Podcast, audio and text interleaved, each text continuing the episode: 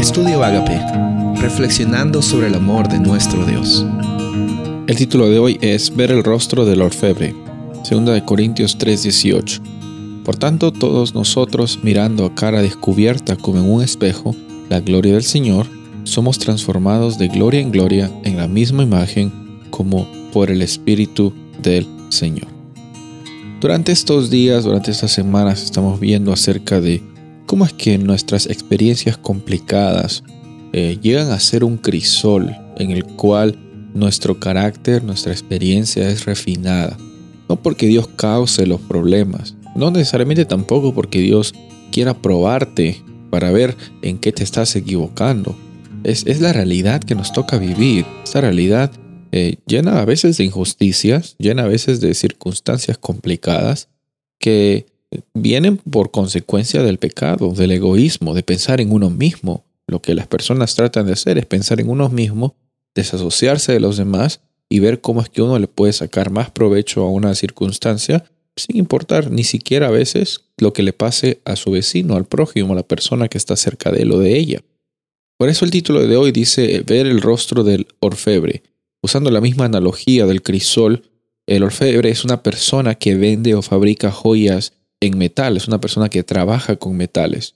Y se, usando el, ejemplo de, Jesús siendo eh, el artesano, el orfebre, que, cuida y moldea nuestro carácter en las temperaturas altas de las circunstancias difíciles, vemos en este versículo de 2 de Corintios que cuando estemos ante la presencia de nuestro Dios, cuando estamos también ante la presencia de nuestro Dios, somos transformados de gloria en gloria.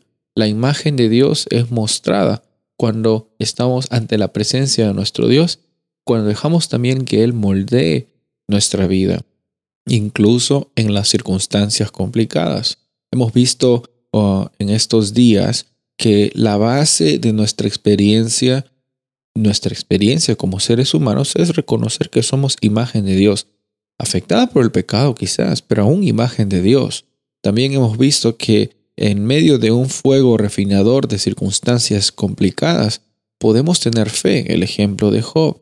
Hemos visto también que Jesús se preocupó en mostrar que la realidad de la experiencia de nuestro encuentro con Él no consiste en las cosas que hacemos o no hacemos, sino en la disposición de siempre tener al Espíritu Santo en nuestro corazón, como la parábola de las diez vírgenes.